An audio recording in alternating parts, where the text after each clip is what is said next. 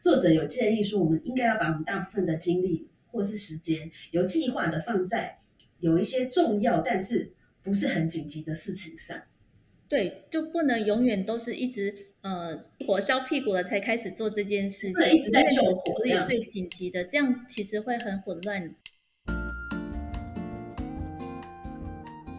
Hello，欢迎收听台版米兰达的《只感可废》，我是主持人 Shannon，用一杯咖啡的时间来聊聊职场和人生。因为您现在自己开诊，一定是很忙碌的，那加上又要学习，然后又有要呃顾及家庭等等的，所以你有很多的身份和角色，然后现在又出了书，可能还要参加一些签书会什么的，所以您的这个时间管理一定很厉害，可不可以分跟我们分享几个时间管理的一个方法呢？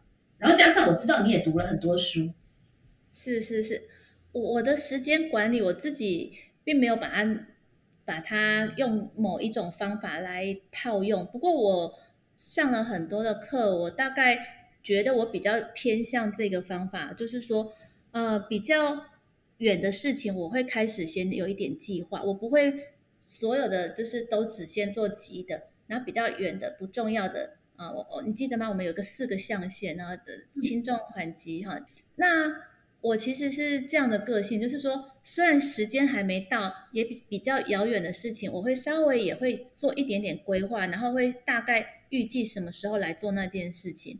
那当然比较紧急的一定是先做，但是我不会全部都只做紧急的，就是比较远的事情，我还是会稍微规划，说我大概会什么时候来处理这件事情，这样就比较会有规划、有安排啊、比如说像这一今天这一场演讲啊，那。我可能先看了一下内容，我就想说，我大概什么时间点来想一下仔细的东西。那比如说，我昨天有一个演讲，那我可能就是预计好，我前一个礼拜就开始要来准备这个演讲的内容。呃，那每一件事情需要多长的时间，我大概会先有一个规划，然后再按部就班的把它做起来。呃，大约是这样的方向。嗯，太棒了！我我还蛮喜欢你刚刚讲的那个工具，就是这个我在节目上其实分享了很多次。那我记得是在 Stephen Covey 的书里面也有写到这个，就是按照呃一个事情的紧急性和重要性来做，做成四个象限嘛。比如说可以分重要又紧急的，重要对对对不紧急的，然后不重要但是很紧急的。这个其实我们大部分人生里面很多这样的事。对，然后还有这个不重要但是不紧急的，分成四个。其实我觉得如果能做到，真的是很好。就是作者有建议说，我们应该要把我们大部分的精力或是时间，有计划的放在有一些重要但是不是很紧急的事情上。对，就不能永远都是一直呃火烧屁股了才开始做这件事情，一直在救火所以最紧急的，这样其实会很混乱。呃，我刚问了你。你最喜欢这哪一个故事嘛？那我现在也分享一下我最喜欢的故事。哦，你最喜欢哪一篇？对我最喜欢的部分就是你在讲您的这个父亲跟您的外公这两个部分。那他们可以算是您生命中对您影响非常大的两个男人。所以可不可以请你谈一下这个部分？那包括他们两位是什么样的人，然后他们对你的影响分别是什么呢？嗯。对，这两位算是对我的人生影响很大的，也算是我的人生导师。那我先讲一下我外公，我外公啊，他是本来是兽医师，那后来啊，在他五十几岁退休的时候，才改当人的医师。为什么做这个转变呢？也许那是他的人生计划。不过因为他已经过世了，已经不可靠了。那我想他是一个很好的人，而且对人都很好。也许他是这样子的起心动念，一直想要去帮助人，所以他才从兽医转到人的医师。那以前我小时候去看他的时候，他是一个非常嗯、严谨的人，他会教我一些日本歌，然后告诉我说读书就是要认就认真哈，每一个字啊、发音啊都要清楚哦。那我也以前在他的诊所的诊间也会偷看他看病的这个状况，所以对我来说，那时候在诊间跑来跑去啊，然后看到他处理外伤或者跟病人聊天，有些内科疾病，他甚至缝合啊那种会流血的那种，我都觉得好像就自然就是这样。哦，那他也会教我用正确的方式去关心人，然后去处理这些，对他来说不算什么，好像对我来说也跟着就不算什么了。当然，他也会期待说，嗯，我可以将来可以当医师。那在写这本书的时候，其实我也去探访了外公的足迹，我去采访了他以前的学生。那那一位是前台中县的民政局局长，那他回忆起我的外公是一个非常认真的老师。当初在台中高农的时候，教他们就是呃，完全是按照像教科书啊，有学理根据，然后还会带他们去实习，就是比如说解剖啦什么。你知道在那个时候是呃没什么这方面的书籍，而且老师很多都是嗯没有真正的有学过、有能力可以教学生的人。所以我外公除了就是他的嗯学识很好，可以教学生，也很关心，很也很希望把他所有会的都教给学生。我也对他这个部分觉得非常的感动。这就是我认识的外公跟他的学生提到的他的老师，我觉得就是真的是一致的。嗯，所以你觉得外公对你最大的影响是什么呢？我觉得最大影响就是第一个，他带我进到医师的世界。然后让我不会害怕这个行业跟这个职业跟这个职业应该有的一些信念吧，我觉得是这样。嗯哼，OK，那我们再来谈一下第二个男人好了，您的父亲。嗯，我我的爸爸他就不太一样，我的爸爸是一个严肃的，他长得非常高，他一百八十公分，汗臭就厚诶那一种。然后他是一个天才，他是一个上通天文下知地理的天才。以前我到国中、高中，数学很难的微积分啊，哈，问他他通通都会。你看他不是做这行业的，可是他都会。然后历史地理也都背的比我还要多，所以我真的很怀疑他的智商到底有多高。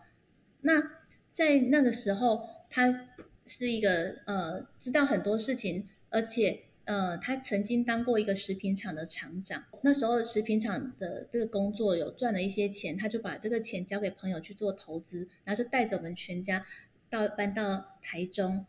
那因为他想要做他更有兴趣的事情，就是种植国兰。那种植国兰之后，呃，做了几年，没想到国兰呢就被更便宜的洋兰所取代，所以再也再也就没有人来跟他买那个很贵的国兰。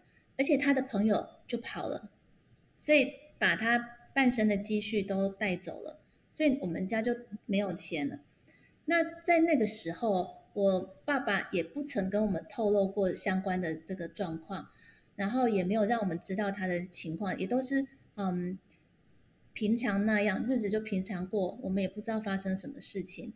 后来我现在在回想，也许这也就是他。的一些温柔，他怕我们担心，怕我们紧张。虽然他是一个嗯不不太善于表达的人，可是他是爱我们的。他是我只要有什么事情找他，他都会回应我。但是他也希望不要去呃让我们有担心害怕。那后来呢？他在六十几岁的时候，有一天就是在从大卖场回来的时候，突然之间，我妈妈去叫他来吃饭的时候。就发现怎么没有回应？那原来他的头已经趴在桌子上面，就像睡着一样就走了。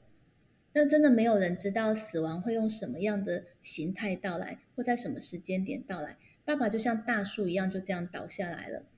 那那时候是是突然的嘛，所以我们也没有办法一时之间可以接受。但事后回想，也许这也都是他的温柔，他不想让我们为他担心跟操劳。所以他这样子的方式离开，那后来当然我们帮爸爸选择了树葬，那也希望爸爸可以跟他最喜欢的这些植物在一起，然后就像一棵树一样，嗯，大约爸爸给我的感觉就是一个强而有力的一个后盾，然后嗯，他有他的温柔的方式，跟我原本呃。看到的这个表面的这种粗犷其实是不一样的。那也透过这个书写，其实我的书写变成比较像是一种生命书写，再去重新认识、看待我我们的父女这段关系，我又有重新新的一些体悟。嗯，所以在听你讲你的外公跟父亲的这两段，我就觉得，嗯，你感觉就像从他们两个的一个结合。首先你是医师，然后但是呢，你跟一般的医师又不太一样，因为除了呃医师的工作之外，其实你还很喜欢学习很多的东西。那除了念 EMBA 之外，你还学了很多跟不管是去写作或者是艺术等等的东西。我觉得这个部分可能也是受到爸爸的一些启发，因为我记得您在书中也有写到，爸爸是非常聪明，然后也非常多才多艺，好像什么都会、什么都懂的一个人。对对对，他他会的东西真的很奇怪，很神奇，你就不知道为什么他会知道这些。我小时候，我爸爸那个时候根本没有网络啊。他这些知识到底从哪里来？然后他也没有说去图书馆借什么书啊，我真的不知道他到底怎么会那些新的东西跟旧的东西，他通通都会。我只能用“天才”两个字来做一个结论。对对，我到现在也是觉得他真的是天才，他智商比一定比我高很多很多。好哦，哎，非常谢谢袁医师今天来跟我们分享这本书，而且我觉得你今天所分享的除了书以外，更多的是你自己人生的故事，所以非常感谢。那在今天节目的最后，我再问最后一个问题，就是说，呃，我想要请袁医师，因为我知道您也读很多的书，那是不是可以请您跟我们的听众朋友分享一本？你最喜欢的书，你觉得对人生最有帮助的一本书，或者是一句很有启发性的话呢？我有几本书想推荐给大家，我自己都非常喜欢，而且我觉得也可以给大家有一个嗯一些新人生的一些想法，就是你想要怎么往自己想要的路迈进。呃，首先呢，我想先推荐杨思棒医师的人生录影。那这本书呢，呃，杨医师他介绍了。几个呃，他喜欢的书，他等于就是一一本书里面包含了几十本的他觉得很棒的，我们人生的每一个阶段可能会用到的这个部分的书。那我觉得非常适合大家可以去看。当你挫折的时候，当你在呃，比如说职业在选择的时候，当你怀孕了要准备要有一个新的人生的时候，你都可以有。相对的书可以看，所以它这一本书其实就包含了很多的书，推荐给大家的。那第二本呢，我也很喜欢艾瑞克的《内在原理》的这一本书。我觉得《内在原理》这本书，它用九个方式来告诉你说，哎，我们的呃人生的这条路，如果你想要走到哪一个终点，你可以其实可以从终点回过头来看，看到怎么样从前面出发，才有办法到这个点。